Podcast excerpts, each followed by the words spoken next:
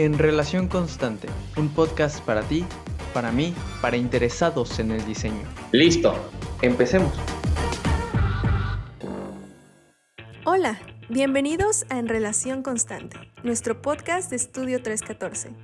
A través de este formato compartimos nuestras experiencias y aprendizajes con el fin de cumplir nuestro objetivo, mejorar el mundo transformando el espacio. Y lo hacemos siempre en relación constante. Este episodio es el primero de una segunda temporada y en esta ocasión hablaremos de la relación entre arte y espacio público. Invitamos a José Dávila, Eduardo Sarabia, Jimena Labra y Carlos Fernández. A través de entrevistas y participaciones en talleres, Leonardo Díaz Borioli, director creativo de nuestro estudio, se encontró con nuestros invitados y les plantea la primera interrogante. ¿Existe una tendencia por querer más arte en el espacio público? ¿Qué debemos hacer para tener una obra de arte icónica en nuestras ciudades? José Dávila, artista plástico con trayectoria de exposiciones individuales, internacionales y que se interesa por el efecto que tienen las obras icónicas en la manera en que nos relacionamos y reconocemos visualmente, responde. Yo creo que sí, sí hay una tendencia.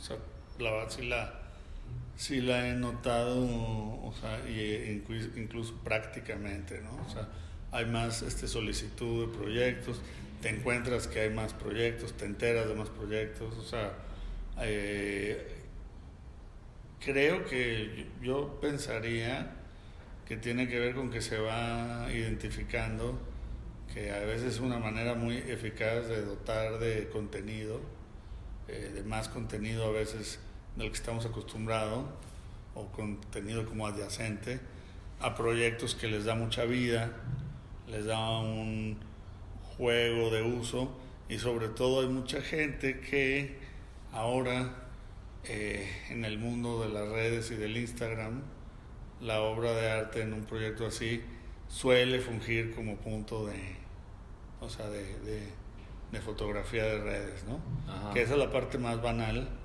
este, de, toda la situación. Sin embargo, entiendo que más allá de que se pueda entender como una banalidad o no, sí hay, creo, proyectos que en el momento en el que incorporan bien la parte de, que, de, escultura o de proyectos artísticos, pues sí se benefician como de otro nivel, ¿no? De, de contenido y de narrativa y de, y de oferta, ¿no? Para el usuario. Y como que sí veo que, que hay más este, arquitectos o desarrolladores o inclusive con gente privada que de pronto ahora considera como que necesita tener eso por ahí. Sama Desarrollos es una inmobiliaria interesada en crear comunidades sustentables con arte en el espacio público. Su director, Carlos Fernández, nos habla de lo que se imagina para el espacio público, en este caso para un proyecto en Tulum. Pero yo creo que Tulum es tan multicultural y recibe a tantas nacionalidades diferentes que sería hasta, hasta exclusivo, ¿no? El, hacerlo o enfocarnos mucho al, al, artista nacional. Yo creo que el internacional también tiene muchísimo que aportar y tiene sobre todo mucha hambre por el destino y expresarse en el destino y conocer más el destino. Entonces, eh, eh, siento que hasta por, por, por velocidad nos podría funcionar mucho mejor y podríamos captar mucho mayor interés de, extranjeros que de nacionales. ¿Qué es una intervención artística? ¿Qué puede funcionar en una convocatoria? ¿Cómo posicionar una obra en la ciudad? Jimena Labra, artista plástica con experiencia internacional en proyectos artísticos específicos de sitio y a escala urbana, nos cuenta otras alternativas de intervención en el espacio público. Entonces está muy bien que invites artistas nacionales y artistas internacionales también, ¿no? Que tengas, por ejemplo, la mitad de, si vas a tener seis, pues ten seis este, de ahí y a lo mejor invitas a otros seis. Ahora, tú estás haciendo intervenciones en un lugar con una inmensa tradición indígena, con una inmensa tradición cultural. Yo curaría una, una exposición que definitivamente tuviera un espacio muy importante para artistas locales y por ejemplo, una cosa que se me ocurrió eh, pensando, ¿no? ¿Cómo, cómo, cómo puedes ser realmente un sponsor of the arts? ¿Cómo puedes realmente hacerle, un, o sea, ¿qué, yo por ejemplo, ¿no? ¿Qué pensaría? Pues yo haría un taller de producción de obra para artistas locales. O sea, ¿cómo apoyo yo una comunidad maya que vive un montón de la artesanía? Este, no, o sea, ¿cómo lo, lo hago realmente público? ¿Qué tal, no? Que mi intervención, en vez de ser una, una, pieza de Jimena Labra, a lo mejor tuviera una cosa así, pero sobre todo que fuera un workspace comunitario padrísimo, donde tuvieras máquinas de producción, ¿sabes? O sea, ver, ver qué producción artesanal está haciendo, eh, ¿no? Esa comunidad y, y, ponerles un taller maravilloso para que la hagan, la mejoren, la superen.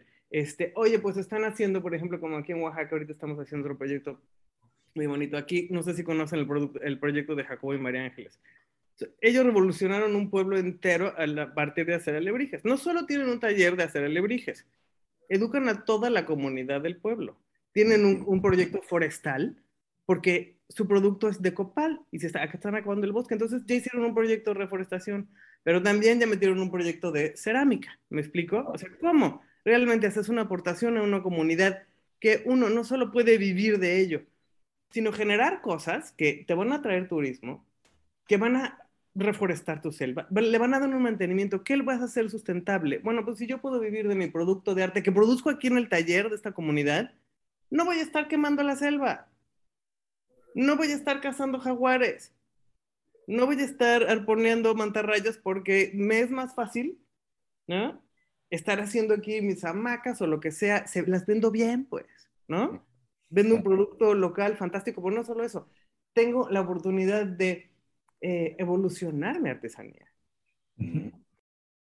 ¿No? Tengo una tienda aquí mismo, a lo mejor donde lo puedo vender y lo vendo en una lana. Oye, y vendo mis jarritas mayas y las vendo muy bien. Y doy clase y resulta que, bueno, pues que voy conociendo una red de artesanos maestros que pueden enseñar y los invito al Art School. Para gestionar una intervención artística, ¿cuáles serían los primeros pasos? Jimena, además de responder a esa pregunta, elabora qué características son deseables en los artistas y el arte que producen. Es que depende que, es que depende que llames intervención artística. ¿Me explico?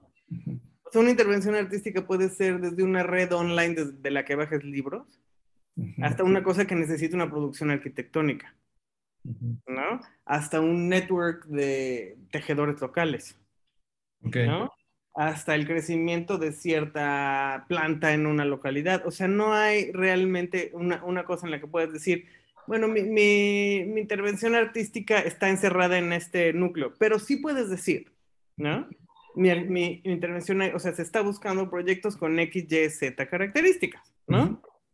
Comunitarios, ecológicos, o sea, lo puedes dejar ahí, ¿no? Y decir, bueno, pues voy a invitar eh, a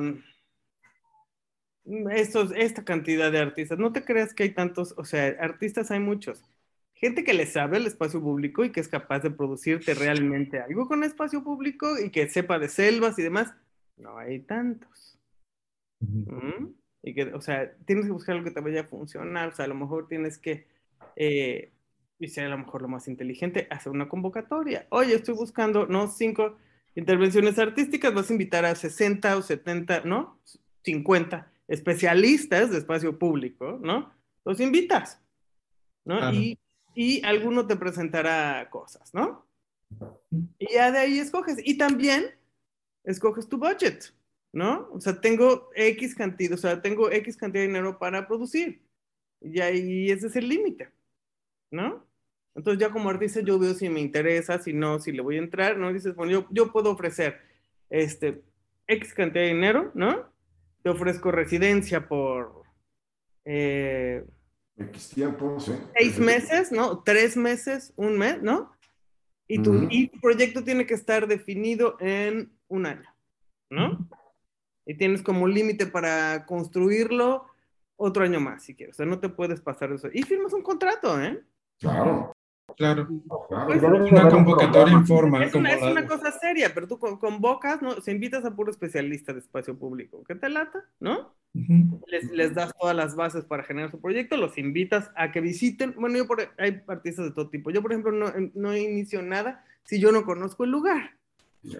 Porque me parece un sueño guajiro. O sea, si no, este, pues hago la escultura en mi casa y te la mando por FedEx. O sea, no, no, no tiene para mí ni, absolutamente ninguna realidad, ¿no? Desconocer completo el espacio y llegar, llegar con una obra ahí acerca de mi sentir. No, el arte es un servicio. Para mí, en especial el público, ¿no?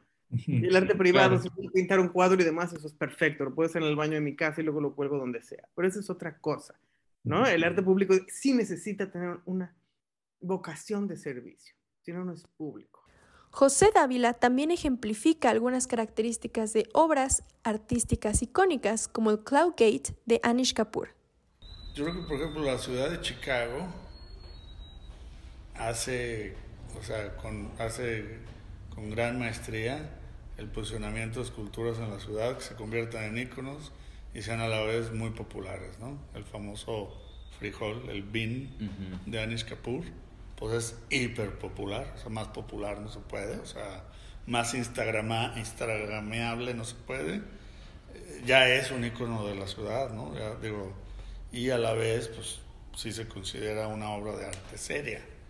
Creo que tiene que ver en gran medida, finalmente, con este la trayectoria y la calidad del artista y la seriedad con la que con la que desarrolla el proyecto, o sea, porque por ejemplo, pues un, un, buenísimo, según yo, ejemplo de arte generalmente malo, o, eh, o sea, es, los aeropuertos, ¿no? O sea, generalmente. Porque, por ejemplo, en el aeropuerto de Dallas, pues hay unos murales de Sol y lo, lo, han hecho con mucho cuidado. Pero luego también está el, eh, eh, el arte que está para llenar el vacío, ¿no? De aeropuerto, ¿no? Oye, ¿y aquí qué hacemos? Bueno, pues no se pone una escultura. O sea, ya desde ahí, o sea, la escultura no está para tapar hoyos, ¿no? Y generalmente cuando quieren tapar el hoyo, pues quieren que les cueste lo menos posible. O sea, ya de entrada ahí como que empieza todo mal y termina mal. O sea, lo que creo es que en este punto que hablas como de arte alto, bajo, high art, low art, arte decorativo, no, sí, son terrenos pantanosos, porque también el, el bin de Anish Kapoor es hiper decorativo. Sí. O sea, pero si tú ves la carrera de Anish Kapoor, la obra es congruente con 40 años de trabajo eh, en, en, instituciones muy serias y haciendo obra muy buena. Y, de, y, de, pronto te podrías encontrar una cosa así que brilla y que es instagramiable y buscas este la congruencia de eso con, con, la obra del artista y con su trayectoria y no la encuentras. O sea, claro. no la hay. Creo que, creo que es cosa de rascarle un poco al, de dónde viene el artista, qué necesidad tiene de poner eso ahí. ¿Está buscando ponerle una piedra más a su trayectoria o está buscando correr con el cheque? O sea, yo, yo en lo personal creo que por mi pasado de arquitecto eh, me fijo mucho en que la obra de arte público sea un generador de actividad, que le dé a la comunidad que lo experimenta una actividad o varias o las que ellos decidan que no existían, ¿no? que le añada al sitio y que no sea un objeto meramente para ser observado, ¿no? porque eso me parece una cuestión más de galería o de museo. O sea, creo que la manera en la que yo entiendo el arte público es que debe de permitirse ser usado, tocado, genera, a través de generar actividades de alguna manera, ¿no? Sin caer en lo interactivo, no se trata de le pico un botón y se prende, pero generar actividades que le añadan a la sociedad. Entonces, recuerdo con particular esta alegría ese. Si una intervención artística en el espacio público no se limita a una escultura, le preguntamos a Jimena Labra, ¿Es posible crear un proyecto donde la propia comunidad sea la materia prima de esta intervención o a través de modelos de autogestión? Claro, de, lo que quieras, ¿no? Y generas ahí sí realmente un foco cultural eh, potente, ¿no? Vivo y que es mucho más sustentable eh, decir, bueno, voy a mantener, un, es que lo mío es una, es una eterna producción de proyectos artísticos en vez de un, arte, un proyecto artístico X que va a tener actividades una vez al año. Eso no es natural. Lo que sí es natural es poner, ¿no? Muchos juguetes en la mesa y que la gente juegue. Eso, eso sí te va a funcionar, ¿no? Y, y, y tener muy claro que a lo mejor sí, esa es una parte de tu proyecto, en el cual no vas a hacer dinero directamente, sino vas a, estar aportando completamente, ¿no? Pero te va a dar una difusión cultural, que es lo que va a ser el upgrade de tu comunidad a nivel mundial. Por supuesto que tienes que invertir en eso. Es en lo que te conviene invertir, ¿no? Eso es lo que te... ¿Por qué yo voy a comprar una casa ahí, ¿no? De dos millones de dólares y no en San Francisco? ¿No? Claro. Sí, porque está la selva y demás. Bueno, la selva no sé, pero si hay una comunidad interesante, si hay, ¿no? algún rollo cultural que yo, en el que sí me interesa estar, ¿no? Y aprender, incluso, oye, voy a ir al taller de maderas, voy a aprender esto y lo otro, fantástico, ¿no? Por otra parte, Carlos Fernández nos recuerda que la sostenibilidad en su completo significado también tiene un factor económico y que los proyectos que sí se materializan son los que son económicamente factibles pues entiendo que tiene que tener coherencia lo que se vaya a, intervenir con, con el sentido del proyecto completo, ¿no? En cuanto a sostenibilidad, pues bueno, ¿hasta qué momento es realmente sostenible? Y no estás, no estás diciendo mentiras. O sea, hay que ser una vez más honestos con lo que realmente se está desarrollando, cuál, qué, es real, qué es factible hacer de esa manera y que de plano es una utopía, porque hay, o sea, he topado con proyectos que realmente son utópicos y se vuelven de tan green y de tan sustentables, se vuelven insostenibles porque económicamente no son viables, ¿no? Entonces, eh, es, es, muy fina la línea, yo creo que hoy por hoy también es un, un tren el, en donde todo el mundo habla de, habla de, sostenibilidad, de, sostenibilidad sin, sin, realmente conocerlo y, y, y aplicarlo. Es una línea de marketing. También nos habla del papel de la operatividad para otorgar al proyecto un desarrollo prolongado. Una vez teniendo esa primera intervención, ya una historia, ya un arraigo con la comunidad, ya esa, esa intervención pues debe de ser, y el objetivo principal es que exista parte de, de toda esta comunidad.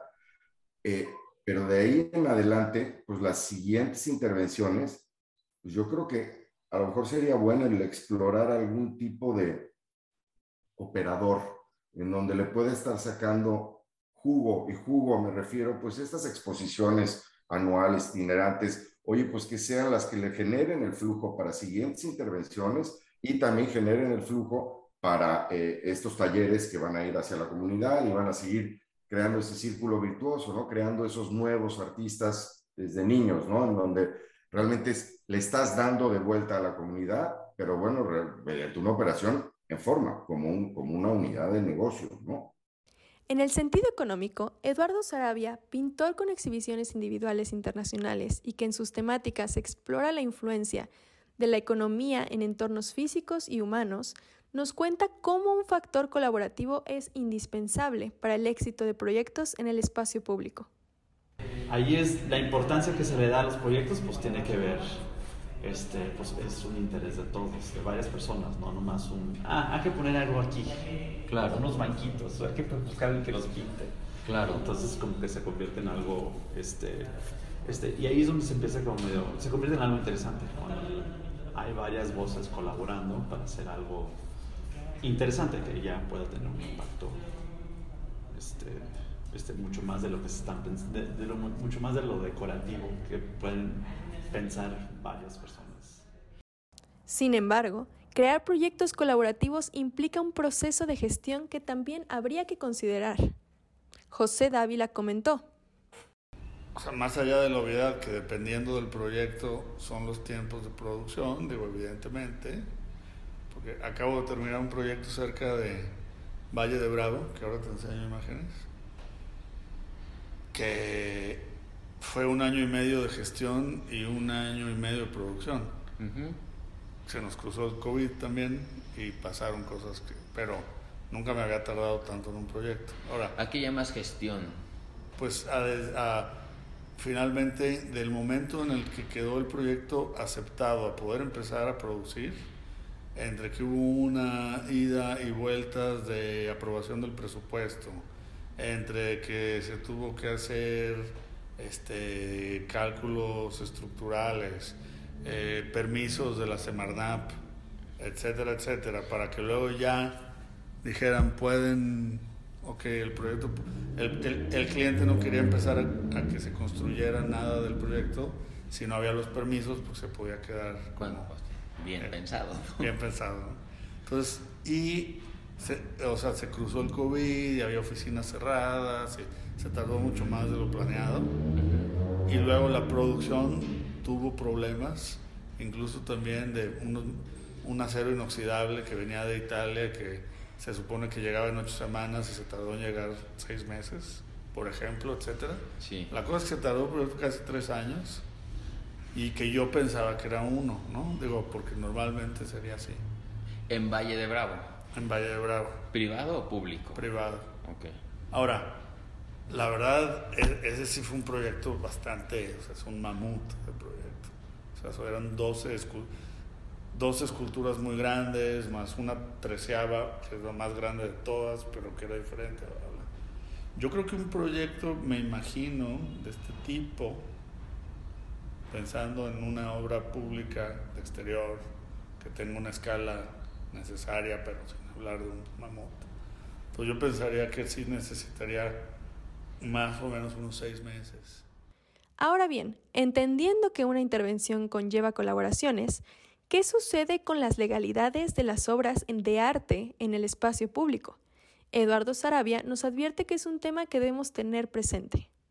El, bueno, el artista siempre tiene, es dueño de la propiedad intelectual, ¿no? Y ya dueño de la propiedad física, pues es, eso es como ya es el acuerdo que hacen con, con, pues con el espacio. Yo creo que si quieren comprar la obra para que esté enfrente de un edificio, pues, pues ya la compraron, es de ellos, es del edificio.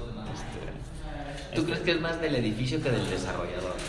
Pues bueno, eso es que todo depende si es, son, es un departamento y hay varios dueños que como se vendieron 100 depas sí. y es parte de, como de un condominio, pues yo creo que es el patrimonio del, del edificio, porque al menos que quede claro que el la persona desarrollando pues la compró y la está prestando por 10 años, no sé, pero yo creo que es que esas cosas son como que se tienen que aclarar desde el principio, antes de comprar un edificio, creo que por mi casa hay unas torres con unas cabezas, este, esculturas que me imagino que son parte del condominio. Cuando compras tu depa, porque el gancho de venderla, de, de, comprarte el depa es que está lleno de arte y hay obra, y, inclusive hay cosas en el lobby y no sé qué, pues es todo el valor que da, este, que puede dar el lugar. ¿No? Ya, si, si, el condominio lo quiere vender, pues ya es otro, pues es otro tema. Ah, se tienen que poner todos de acuerdo, claro. La ventaja de ponerlo en un régimen de condominio es que se vuelve casi imposible de vender. Ahí se va a quedar. ¿no? Sí, ahí se va a quedar. Entonces, pero yo creo que es lo que le da, lo que le puede dar valor al inmueble y al, y al proyecto. Este, oye, vamos a colaborar con este, con Eduardo Sarabia y vamos a usar Eduardo Sarabia como pues gancho para vender las cosas, pues ya es algo, tú estás comprando un proyecto donde hay obra de, de este artista y no sé qué, y pues es parte de, pero es que todo depende cómo es, este, eh, cómo, cómo, se organizan, si es algo que se presta o yo soy dueño del edificio, yo, yo nomás rento de paz. Ah, sí, igual. Pues, sí, ya, pues ya quedan las cosas más claras. Claro. ¿Cómo funciona el costo del proyecto cuando colaboran partes como la inmobiliaria, el artista, los diseñadores urbanos? José Dávila nos da una posible alternativa para que el costo de la gestión no dispare el precio del proyecto completo. Y bueno, yo, o sea, esto tendría que ser siempre como es a través de una, de una galería o se podría ver en su momento, si fuese un proyecto, a lo mejor donde más bien lo tuviera que hacer como con un fee, más bien casi como lo cobra un arquitecto, digamos. Sí. O sea, unos, unos honorarios por desarrollar el proyecto y entonces luego el dueño sería el responsable de construirlo, digamos, ¿no? De producirlo. De producirlo, ¿no? Eh, digo, yo haría la gestión de producción, pero ya si cuesta 10 pesos o un millón de pesos, eso no impacta el fee que se cobra por hacer el proyecto. Así es. O sea, en ese sentido, aunque tampoco conozco muy bien, pero no es como la arquitectura, que no es un porcentaje del costo de construcción, se cobra un fee Ajá. y luego si, si es con concreto y el dueño es el dueño de la concretera y le sale gratis, pues él sabrá. Claro. Digo, este, ahora, yo pensaría, por ejemplo, un proyecto, esa es una escultura que como puedes ver mide más o menos 4 y cacho metros de altura, ¿no? Estos cubos más o menos son como de, pues creo que como de 1.30 por 1.30 cada cubo, etcétera. Este, esa escultura tiene un precio listo en la galería, si no me equivoco, de 220 mil dólares. Ok. ¿no? Son 220 mil dólares por la obra, pero siempre los gastos de transporte y renta de las grúas para instalarla y ponerla y hacerle una zapata, etcétera, esos gastos siempre los corre el cliente, ¿no? Claro. O sea, el, el- el- el artista por, por 220 mil dólares te dice la obra aquí está. Ahora, tú, eh, o sea, tú, ahora es tu responsabilidad dónde ponerla, ¿no? Ahora, yo pensaría que dadas las circunstancias del proyecto, quizás sería más interesante hacer un proyecto y cobrar un fee del proyecto para poder a lo mejor aspirar a algo un poco más ambicioso sin que eso disparara los precios en el. Con este panorama de la complejidad y los beneficios que aporta tener intervenciones artísticas urbanas, ¿el arte en el espacio público es una prioridad? México tenía un ángel moderno en el arte público. ¿Qué fue lo que sucedió? O sea, ¿qué crees tú que pasó? Porque México pues tenía esta tradición Sí. de gastar dinero público en arte caro con los muralistas, ¿no? Sí. Muy claro. Em, después, bueno, ya con la ruptura, todavía para la Olimpiada del 68, pues se hizo ese que que al camino del arte, no me acuerdo lo que hizo este, Geritz. Ver, ¿no? que hay una escultura de Fonseca y hay varias cosas buenas ahí. Exacto, y como que después de ahí ya, o sea, como que, ¿qué pasó después? Sí. Se murió, ¿no? El mismísimo, el mismísimo estabile de Calder afuera del Estadio Azteca. No, digo, la verdad, México tenía buenos este, ejemplos y de pronto, pues, se murió en gran medida, ¿no? Digo, o sea, a mí me parece que un ejemplo de cómo gestionar mal un presupuesto para algo fue el del, que fue los Juegos Panamericanos de No, Guadalajara. bueno, ni me digas. O sea, ¿por dónde empezamos? ¿No? O sea, y que se pusieron a tapar baches, digamos, y las esculturas son alegóricas, ¿no? Ujú. Ni siquiera, no tienen ni autor, son, o sea, tremendamente malas, Ujú. y fue una oportunidad perdida, pues tremenda. Bueno, pero Eh, o sea, en todos sentidos, ¿no? De, o sea, De todo. de todo, ¿no? Este, sí, o sea, lo que pasa es que una ciudad no es un individuo, ¿no? Es una colectividad social que también tiene que estar alimentada a través de, de, otras cosas y no nada más de los servicios básicos. Concluimos este episodio con las siguientes reflexiones.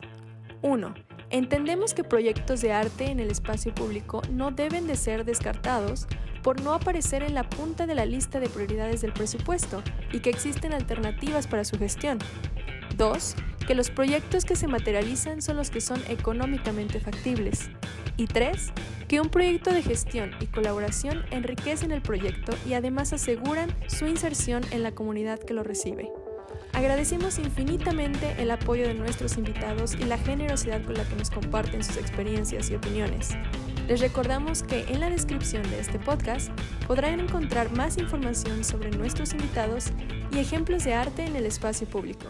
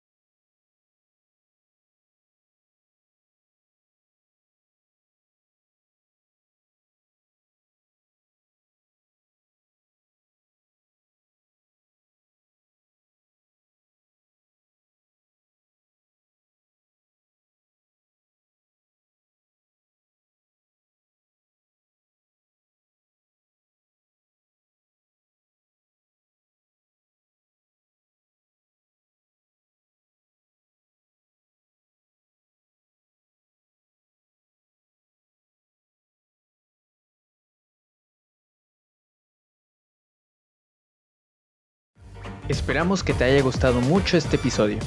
Si a ti te encanta el diseño tanto como a nosotros, no olvides suscribirte a nuestro podcast en Relación Constante.